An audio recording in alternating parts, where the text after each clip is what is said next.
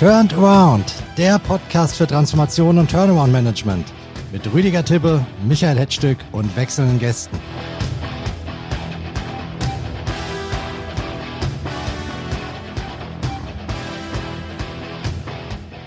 Herzlich willkommen zu unserer ersten Folge des Podcasts Turnaround im Jahr 2024. Wir hoffen, Sie hatten schöne Weihnachtsferien, einen guten Start in das neue Jahr. Heute haben wir einen Schatten in unserem Podcast. Unser Stargast ist ein sogenannter Shadow Negotiator. Er wird immer dann gerufen, wenn es in Verhandlungen um alles geht oder wenn die Gespräche festgefahren sind. Er arbeitet vornehmlich für Unternehmenskunden. Sein Schwerpunkt ist das Verhandeln in Krisen und in Grenzsituationen. Dort geht es zum Beispiel um M&A-Transaktionen, um Konflikte im Gesellschafterkreis, um Produkterpressung oder auch um heikle Sanierungssituationen. Unser Schatten hat aber auch schon bei Geiselnahmen und Erpressungsfällen im Hintergrund agiert und wir werden heute seine besten Tipps bekommen zu dem Thema Verhandeln mit dem Rücken zur Wand. Und bei Turnarounds ist das ja leider sehr oft der Fall. Ich sende ein herzliches Willkommen an den Verhandlungsprofi Vorart Forgani. Ja, herzlichen Dank für die einleitenden Worte und guten Morgen.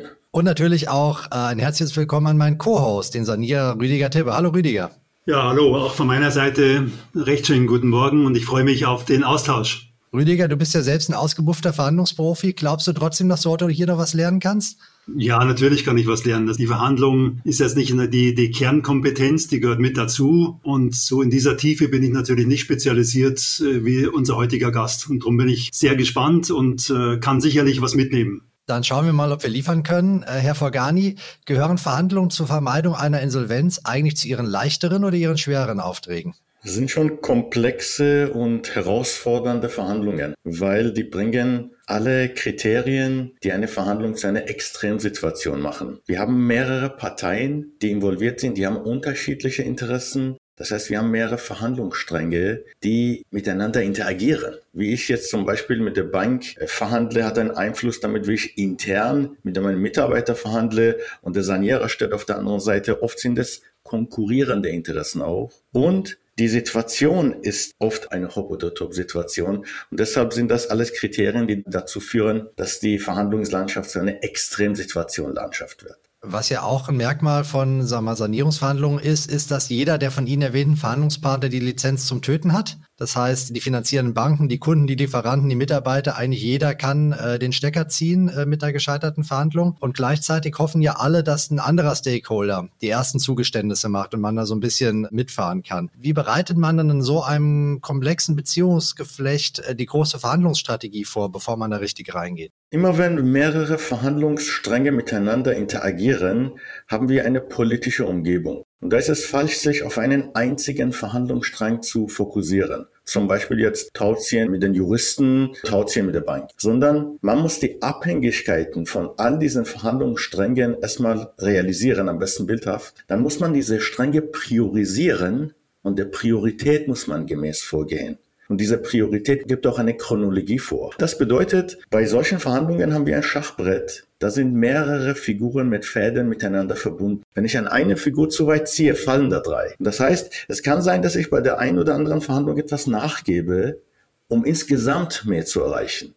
Und das ist stets eine diplomatisch, eine politische Abwägung. Deshalb sind Sanierungsverhandlungen auch politische Verhandlungen aus der Verhandlungssicht analytisch beschrieben, so ähnlich wie M&A-Verhandlungen zum Beispiel.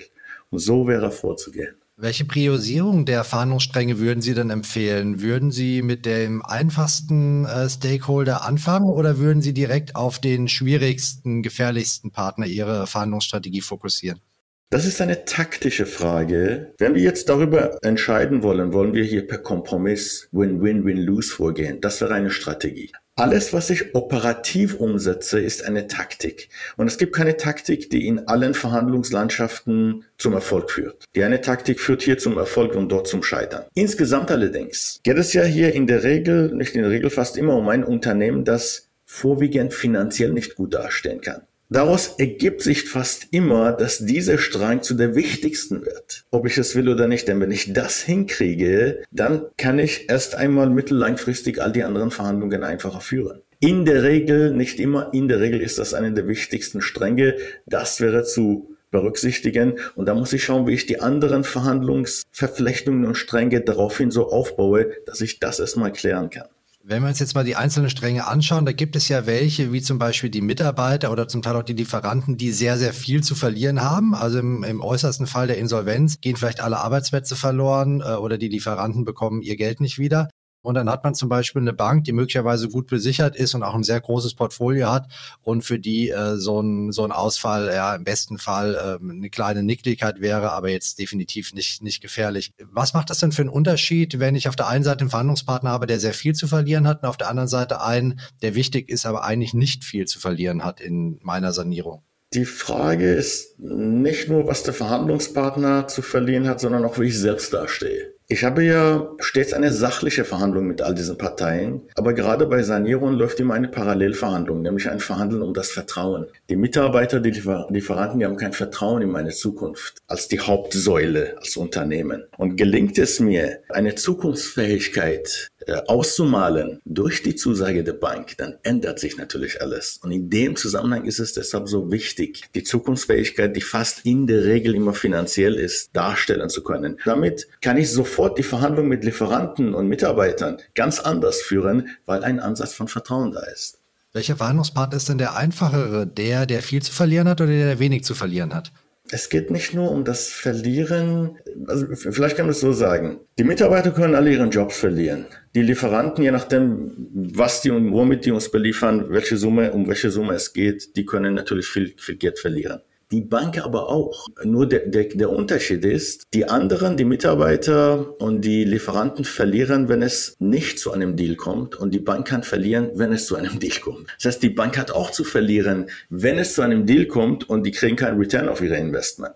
Und aus der Warte betrachtet müssen wir auch die Risikokomponente sehen. Und die Risikokomponente ist für die Bank da. Und die ist, die ist genauso gewichtig wie für die Mitarbeiter oder für die Lieferanten. Ja, das ist ein weiterer Strang, welchen wir berücksichtigen müssen. Und bei diesem Thema Risikokomponente wird plötzlich die Bank genauso gewichtig wie die anderen. Grundsätzlich sind wir Menschen als Verhandler so gestrickt, dass es uns leichter von den Lippen geht, ein Nein zu sagen als ein Ja. Weil immer wenn ich Ja sage, zu einem Deal, welcher es auch immer ist, bin ich in einem neuen Territorium, also Risiko, Unsicherheit und umgekehrt. Das heißt, all diese drei Punkte, Risiko, Vertrauen, ja oder nein, sind zu berücksichtigen und damit wird die Bank, die Verhandlung mit der Bank in der Tat tatsächlich eine recht schwierige. Weil wenn die Nein sagen, sind sie im sicheren Territorium, die haben kein Risiko und die haben auch kein Vertrauen. Die Mitarbeiter und die Lieferanten, die können sogar rationalisieren, sich selbst sozusagen belügen, so tun, als wäre unser Unternehmen vertrauenswürdig, weil die Alternative für die sehr schlecht aussieht. Und bei der Bank ist es genau umgekehrt. Deshalb sehe ich die Hauptkomponenten, die eine Verhandlung erschweren, sehe ich vorwiegend bei dem Finanzierer, ob jetzt eine Bank oder jemand anders. Interessant. Würden Sie eigentlich empfehlen, in so eine Verhandlung, wenn man in einer schlechten Situation ist, trotzdem immer mit Maximalforderungen reinzugehen oder gleich vom Start weg Zugeständnisse zu machen?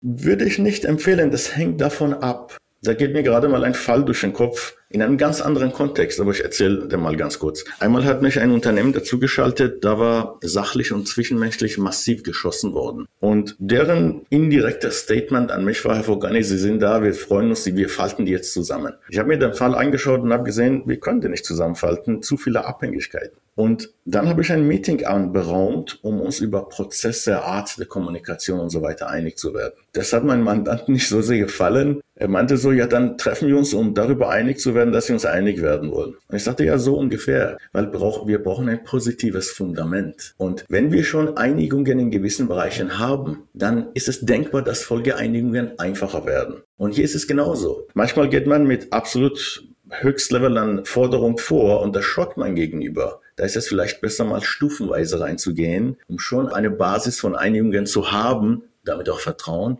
und darauf aufzubauen. Aber auch diese Entscheidung ist taktisch. Das heißt, da kann man nicht sagen, in allen Fällen muss man es so tun, in anderen nicht. Es gibt Fälle, da kann man schrittweise vorgehen, andere Fälle Maximumforderung.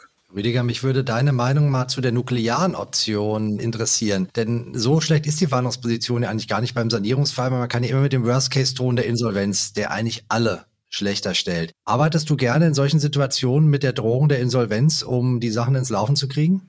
Ich würde das nicht Drohung nennen, weil ich möchte also nicht jetzt so, so ein negatives, so eine negative Atmosphäre entwickeln. Wenn dir jemand äh, drohst, dann fühlt er sich ja in, in der Verteidigungsposition und das ist halt äh, nie gut. Man muss halt verschiedene Szenarien ähm, einfach mal auf Listen. Und darum fand ich den Punkt recht gut vorhin, dass man einfach mal versucht, überhaupt Vertrauen aufzubauen. Ich glaube, das ist das Entscheidende. Wenn ein Unternehmen ähm, in der Schieflage ist, dann ist ja in der Regel das Vertrauen zu dem bestehenden Management nicht mehr sehr stark ausgeprägt. Wenn jetzt ein externer Restrukturierer, Verhandler ins Spiel kommt, dann ist es halt sehr wichtig, dass er nicht in die gleiche Rolle gesetzt wird, sondern dass er eben Vertrauen gewinnt. Und das kann man halt am besten dadurch, dass man sich äh, diese, so mache ich das immer, in die, in die verschiedenen Rollen des, der, der Stakeholder versetzt. Also wir malen uns immer Bildchen und sagen, hier ist die Bank. Und im Übrigen bei der Bank, das ist ja sehr komplex. Wir sprechen hier immer über Singular. Meistens ist es ja ein Konsortium und die Damen und Herren, die sind sich ja untereinander auch nicht immer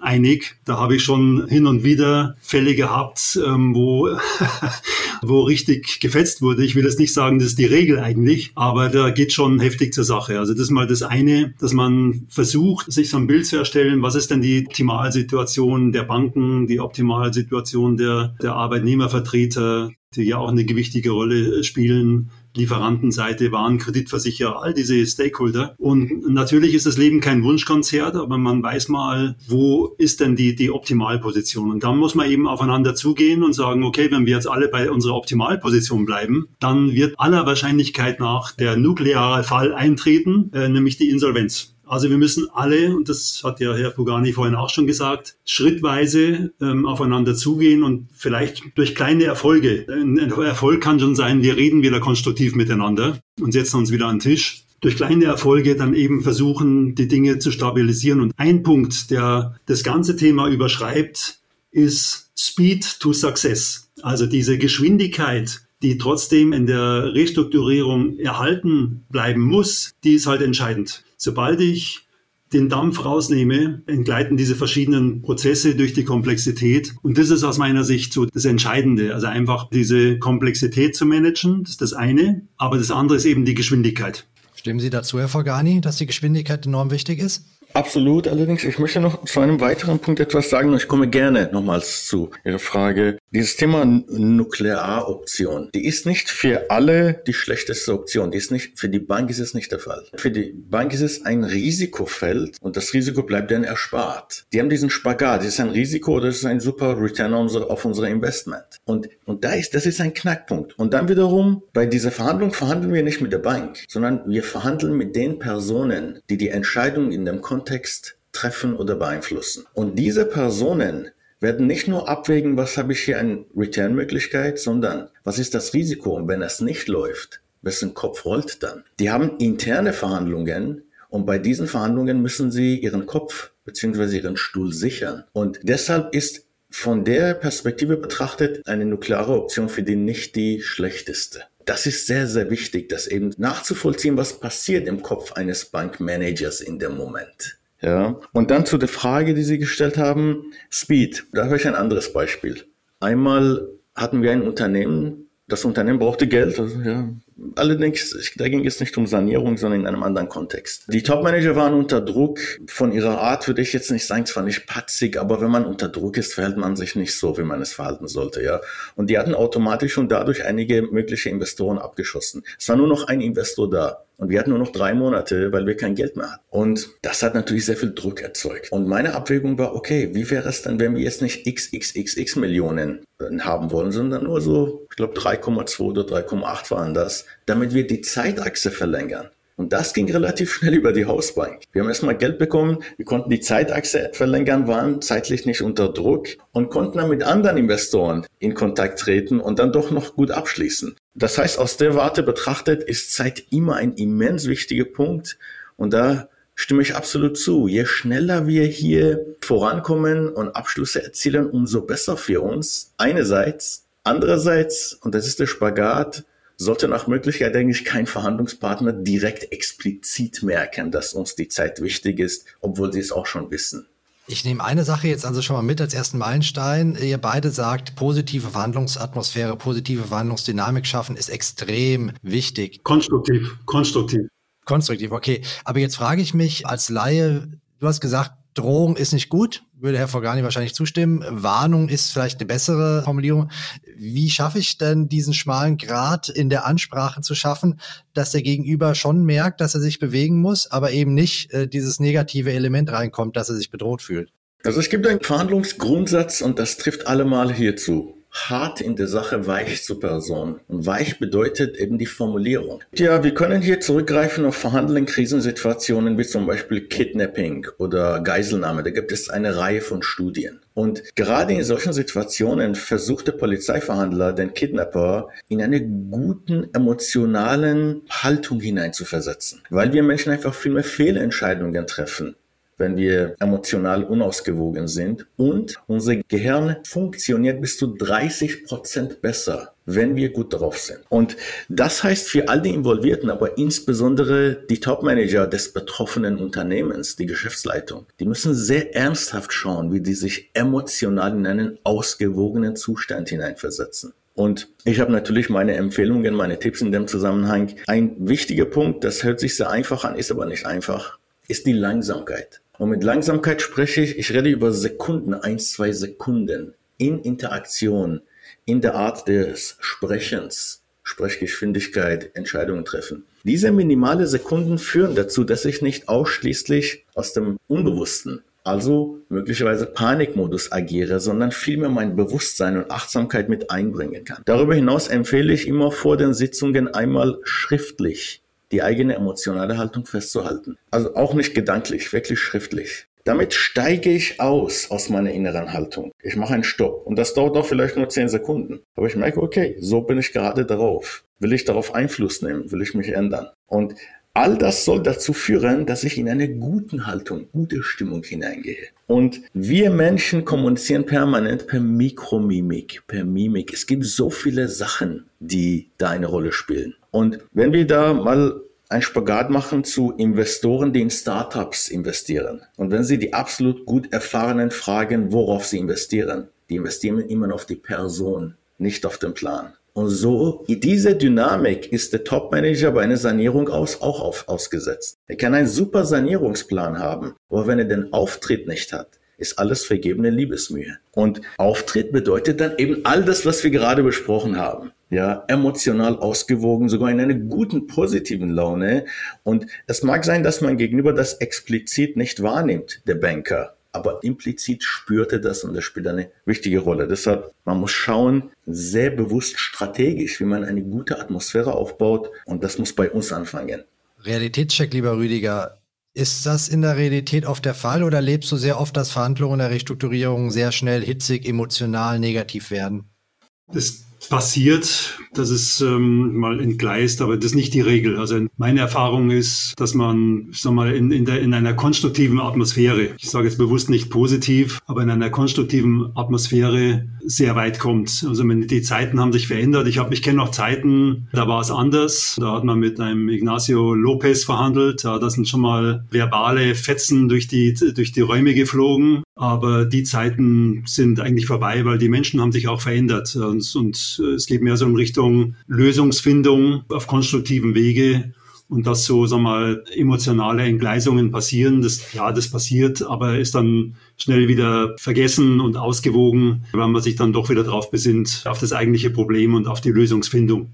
Herr Fagani, wenn Sie in solche emotional vergifteten Verhandlungen reinkommen, empfehlen Sie dann, die Akteure auszutauschen? Also zum Beispiel, dass das Unternehmen den Unternehmer oder den CEO vielleicht rausnimmt aus der Verhandlung und jemand anders, vielleicht einen externen reinbringt, einen, einen Restrukturierungsberater oder wen auch immer?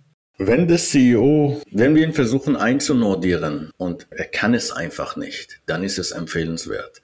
Aber erst muss man versuchen, ihn einzunordieren. Ich will hier nochmals auf Krisensituationen zurückgreifen, also eine Geiselnahme. Bei der Geiselnahme ist auch immer ein Polizeiverhandler mit in der Leitung und da ist eine zweite Passiv mit drin. Eben für den Fall, dass dieser Polizeiverhandler mit dem Geiselnehmer zwischenmenschlich nicht zurechtkommt. Dann tauscht man aus. Und das wäre natürlich auch bei uns denkbar. Aber bevor wir das tun, versuchen wir natürlich unseren Top-Manager einzunordieren. Und jetzt kommt noch ein weiterer Punkt. Unser Top-Manager muss verhandeln und er muss zwischenmenschlich führen. Und Führung zwischenmenschlich ist immer eine emotionale Führung. Das heißt, ganz trivial, wenn ich morgens in die Firma reinkomme, ich bin gut darauf und ich sehe jemanden, ich sage Hallo, der antwortet überhaupt nicht, weil er schlecht darauf ist. Und ich bin fortan auch schlecht darauf. Dann hat diese Person die emotionale Führung übernommen, weil es ihr gelungen ist, die eigene emotionale Haltung auf mich zu übertragen.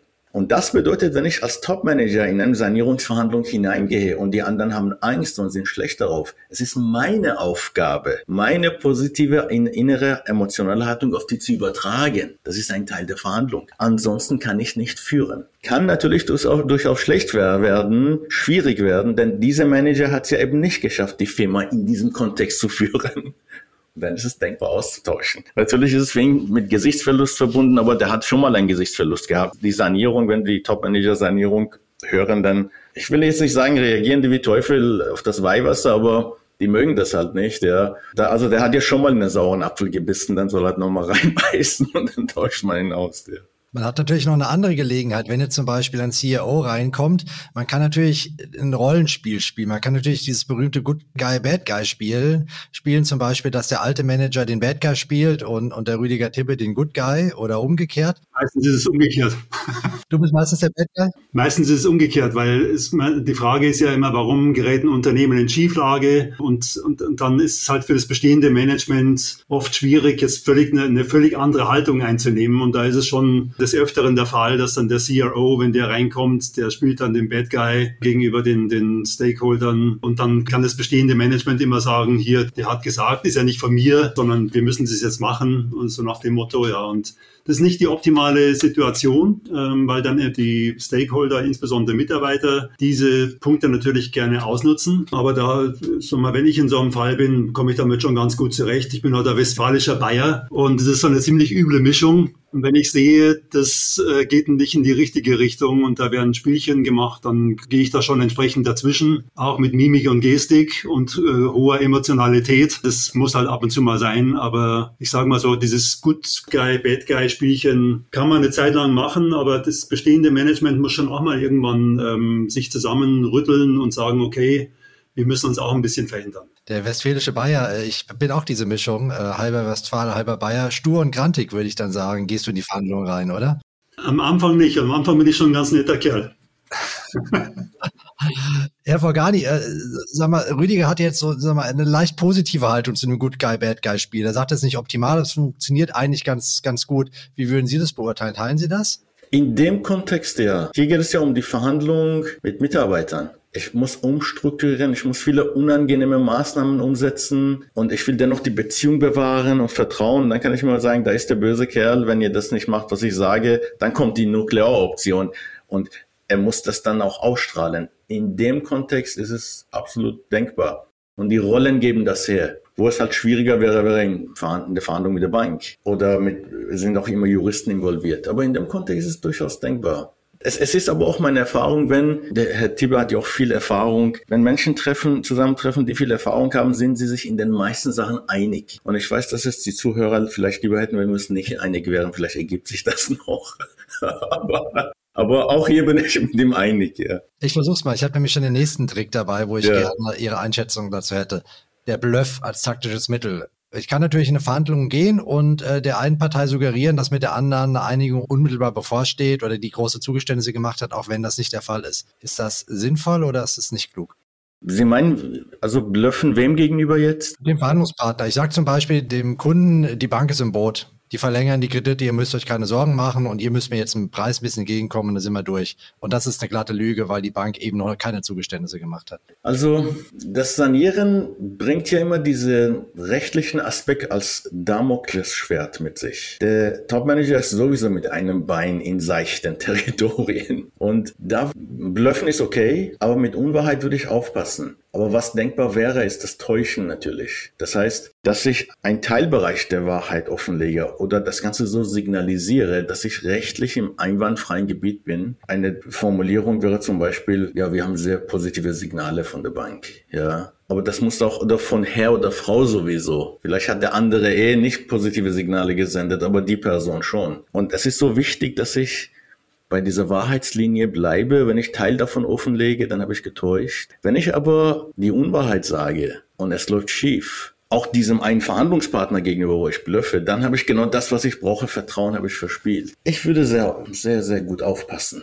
Ja, ich bin, bin auch für totale Transparenz und Offenheit. Es ist ein Unterschied zwischen, man kann ja mal sein Pokerface aufsetzen. Ja, das ist ein, macht jeder in der Verhandlung. Aber jetzt mit, mit, also mit der Unwahrheit zu verhandeln, das ist lehne ich ab. Das mache ich nicht. Weil das fällt einem immer wieder auf die Füße. Ähm, vielleicht nicht in diesem Moment, aber dann später mal. Und dann habe ich einfach das Wichtigste, was ja Fogani ja auch sagte, gleich zu Beginn, das Wichtigste verspielt, das ist Vertrauen. Und wenn das weg ist, kann ich einen Deckel zumachen und kann gehen, weil dann ist keine Basis mehr da, überhaupt äh, weiterzusprechen. Und vor dem Hintergrund äh, würde ich das ganz klar mit einem Nein beantworten. Also Unwahrheit gehört nicht in eine Verhandlung. Das wäre vielleicht ein Feld, wo wir leicht unterschiedliche Betrachtungsweisen haben, wobei Unwahrheit sind wir uns einig, aber beim Thema Transparenz, weil beim Verhandeln muss man letztendlich abwägen. Wer kriegt wann welche Informationen? Also ich biete nicht allen Beteiligten immer absolute Transparenz. Sonst würde ich ja einfach handeln und eben nicht mehr fair handeln. Und da denke ich, dass dann eben zum Beispiel ein Bluff denkbar wäre, aber als eben analytisch beschrieben, eben täuschend. Aber wo wir uns einig sind, ist, die Unwahrheit zu erzählen, das ist zu risikoreich. Wobei es natürlich auch viele Felder gibt, wo Firmen die Unwahrheit als Bluff nutzen und die setzen sich auch durch. Aber bei einer Sanierung ist es natürlich sehr schwierig. Die Transparenz meine ich äh, insofern, als man natürlich dem, es gibt ja die verschiedenen Stakeholder, wenn ich dann mit den einzelnen Stakeholdern individuell verhandle, habe ich ja eine individuelle Transparenz denen gegenüber. Die bezieht sich auf diese, auf diese Verhandlungsposition. Und ich finde schon, dass es, dass es wichtig ist, dem Verhandlungspartner auch zu sagen, wo man jetzt steht in seinem Entscheidungsprozess, beziehungsweise was die Erwartungshaltungen sind, weil man möchte ja auch den Prozess voranbringen. Ja. Und, und, und, und ich bin da relativ offen in, und direkt. Gleichwohl, ich gebe natürlich nicht die volle Transparenz an alle gleichzeitig raus. Das ist klar. Also das, das, sonst wäre es ja keine Verhandlung. Aber also was mir halt immer wichtig ist in den Gesprächen, ist eben, dass man vermeidet, zu lügen und Unwahrheiten zu verbreiten. Damit kommt man einfach nicht weiter. Ja, das ist also nochmal dem einzelnen Verhandlungspartner auch gegenüber völlige Transparenz halte ich für nicht gut. Die sind mir auch gegenüber nicht völlig transparent. Ja, die sagen ja auch nicht, die Bank sagt auch nicht, das sind unsere Entscheidungskriterien und darauf kommt es an. Wenn du das und das machst, dann haben wir einen Deal. Sagen sie nicht. Die halten ihre Karten bedeckt. Und deshalb denke ich nochmals, die Kernkomponente ist, wer kriegt wann welche Information und wir haben es festgestellt, wir sind uns einig, Unwahrheit ist zu risikoreich. Ich kann mich aber erinnern, vielleicht noch ein Punkt. Einmal hatte ich einen Zusammenarbeit bei einem Unternehmen, das war ein M&A-Unternehmen. Und wir waren genau bei diesem Thema, nämlich Lügen, Unwahrheit oder nicht. Und da sagte irgendwann der Chef des Ladens, sowas gibt's bei uns nicht, ja, Unwahrheit zu sagen, Herr Fogani. Dann sagte ein Mitarbeiter auf der anderen Seite, ja, aber bei dem folgenden Deal haben wir gesagt, wir hätten eine Alternative und wir hatten keine. ja. Das heißt, man ist viel schneller in diesen Gebieten, als man meint. Und natürlich gibt es auch einen moralischen Aspekt. Und meine Erfahrung ist, diejenigen, die am lautesten danach schreien, sind eher diejenigen, die in einer Welt von Doppelmoral leben. Also Beispiel Kanter oder andere öffentliche Personen, die, die wir kennen. Wenn wir verhandeln, ob wir es wollen oder nicht, wir werden im Raum von auch Täuschungen, Manipulationen sein. Und das ist auch täglich Brot von Menschen. Und speziell die, die immer sagen, nee, ich mache es nicht. Wir kommen es morgen zur Arbeit und sehen einen Kollegen und der war beim Friseur und wir sagen, sie sieht toll aus. Obwohl es nicht toll aussieht, um die Beziehung zu retten. Also der Teig fängt mit einer Lüge an. Ja. So betrachtet, wir haben diese zwei Aspekte, einmal Ethik und Moral ist zu berücksichtigen, aber man sollte sich nichts vormachen. Und einmal auf der anderen Seite Transparenz. Ich glaube, beim Verhandeln kann es das nicht geben. Das ist nicht das Kriterium. Kriterium ist ein Deal.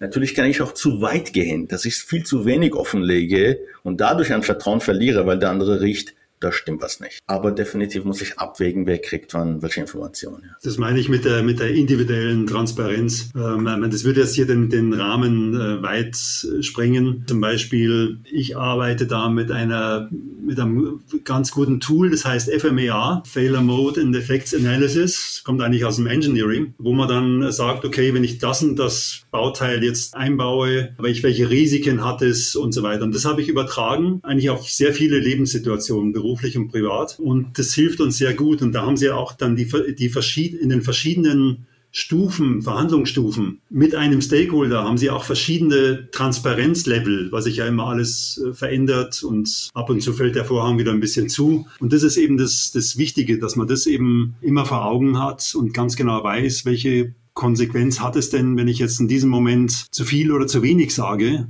Weil, wie Sie vorhin schon sagten, das kann auch dann gefährlich sein, dass denn der Verhandlungspartner eben zumacht. Ich würde gerne noch äh, zum Schluss auf eine Situation eingehen, die noch viel kritischer ist, als wenn jemand versucht, mich zu täuschen. Und was immer wieder passiert, wenn ich im Rücken zur Wand stehe, dass ich selber Ziel eines Erpressungsversuchs werde. Sanierungsfall, die Bank, der Lieferant, wer auch immer, sagt klipp und klar, wenn ihr meine Forderung nicht erfüllt, wenn ihr mir jetzt nicht eine Sonderzahlung gebt, um mich aus dem Risiko zu nehmen, ziehe ich den Stecker und morgen gehen die Lichter aus. Wie geht man mit so einer Situation am besten um? Das ist ja eine Drohung erstmal. Eine wirkliche Erpressung wäre ja rechtlich angreifbar. Bei einer Drohung erstmal Drohungen sind zur Kenntnis zu nehmen, damit die Person sich nicht ähm, ignoriert fühlt. Aber man muss nicht auf jede Drohung sofort eingehen. Ein Knackpunkt ist, wenn ich mit jemandem kommuniziere im Rahmen des Verhandelns, mit dem ich mich austausche, dann übernehme ich die Führung bei der Kommunikation, indem ich bestimme, über welche Themen wir sprechen. Und wenn ihr die Drohung anschneidet, und ich steige darauf ein, dann hat er ab dem Moment die Führung übernommen. Sofern ich sehe, ich habe das zur Kenntnis genommen, aber ich sehe keine große Gefahr oder ich versuche erstmal das beiseite zu lenken, ist es denkbar, muss man nicht immer, aber denkbar, dass man erstmal bei den eigenen Themen bleibt. So, das wäre eine Art, wie ich in der Regel immer empfehle, mit Drohungen umzugehen. Man muss nicht darauf einsteigen. Natürlich muss ich auch dabei sehen, ist sie jetzt in dem Moment emotional, dann kann ich umso mehr die Drohung ignorieren. Oder ist er nicht emotional und weiß genau, was er da tut. Das ist das wird auch abzuwägen. Das, was ich empfehle in der Regel. Rüdiger, wie gehst du in solchen Situationen vor? Zuerst mal annehmen und am besten nicht darauf reagieren, weil es in 80 Prozent der Fälle emotional ist in dieser Situation. Wenn es dann tatsächlich ernst ist und auch dann die, wenn es von der Bank kommt, die anderen Banken in das gleiche Horn blasen, dann würde ich jetzt sagen, ist der Zug abgefahren ja, dann, dann muss man eben das Worst Case äh, einleiten, dann ist auch nichts mehr zu retten, weil wenn die Banken den Stecker ziehen und man sich intern soweit arrangiert haben, dann ist äh, nicht mehr viel zu retten. Ja, dann geht's in die Insolvenz. Ich habe ja Verhandlungsmanagement als Teil von einem Studium in Schottland studiert, ja. Und bei uns macht das zum Beispiel in Deutschland ein Verhandlungsmanagement-Thema, ist es so in der Regel der Physikprofessor, der das als Wahlfach anbietet. Weil bei uns heißt es, Handwerk hat goldenen Boden. Wir sind ein Volk von Technikern. Und so sehe ich auch den Einsatz, das ist ja vorhin genannt worden von Ihnen, Herr Dibbe, den Einsatz von technischen Mitteln oder zahlenorientierten oder Tools in dem Zusammenhang. Technik und Verhandeln sind im direkten krassen Gegensatz miteinander. Denn in der technischen Welt lebe ich davon, zum Beispiel Informationen offen zu legen und ich erfahre eine Belohnung. Beim Verhandeln muss ich Informationen zurückhalten. In der Technik ist mein Fokus auf die Sache, auf die Zahlen. Beim Verhandeln auf die Menschen, denn die treffen die Entscheidung. Deshalb würde ich immer, auch unabhängig von unserem Austausch empfehlen, immer diesen Wechsel vorzunehmen. Und es ist nicht einfach, wenn man einen technischen oder zahlenorientierten Background hat, dann den Spagat zu vollführen. Verhandeln, die Vorzeichen beim Verhandeln sind genau umgekehrt. Da muss man sehr gut immer aufpassen.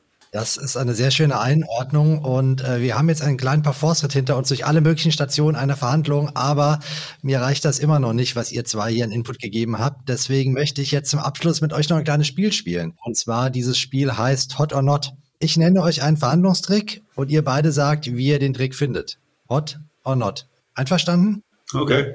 Okay, los geht's. Rüdiger antwortet immer zuerst als unser Host. Erster Trick, Rüdiger. Mit der Faust auf den Tisch schauen und den harten Kerl markieren. Hot or not? Not. Not. Nächster Punkt. Inmitten einer zeitkritischen Verhandlung plötzlich mit einer kreativen, extrem ungewöhnlichen Idee aufwarten. Hot. Hot. Alle Karten auf den Tisch legen und dem Gegenüber maximale Transparenz gewähren. Not. Not. Dem Podcast-Moderator die Ansage machen, dass er jetzt aber wirklich genug genervt hat. du hast es gut gemacht. Aber jetzt ist gut. Aber jetzt ist gut. Aber ich habe leider keine weiteren Fragen mehr. Ihr habt sie alle beantwortet äh, und äh, ich fand es wirklich großartig, vor allem weil so viele konkrete Tipps und Erfahrungen rumgekommen sind. Äh, deshalb sage ich vielen Dank an Rüdiger und vielen Dank an Ford Forgani. Ja, herzlichen Dank für das Arrangement. Besten Dank, war mir eine Freude, Sie, Herr Tibbe, kennenzulernen. Ganz auf meine Seite. Wir, Herr Stück, kennen uns ja, war mir eine Freude, der Austausch. Danke sehr. Mir hat es auch viel Spaß gemacht und wir hoffen natürlich, dass unsere Episode auch Ihnen als Zuhörerinnen und Zuhörer gefallen hat. Ich bin mir sicher, dass Sie den einen oder anderen Verhandlungstrick mitgenommen haben und das ist ja schon mal ganz brauchbar zum Start in das neue Jahr, würde ich sagen. In diesem Sinne verabschieden wir uns. Wir sind in wenigen Wochen wieder da mit der nächsten Folge von Turnaround und sagen vielleicht bis zum nächsten Mal bei unserem Podcast. Adieu und machen Sie es gut.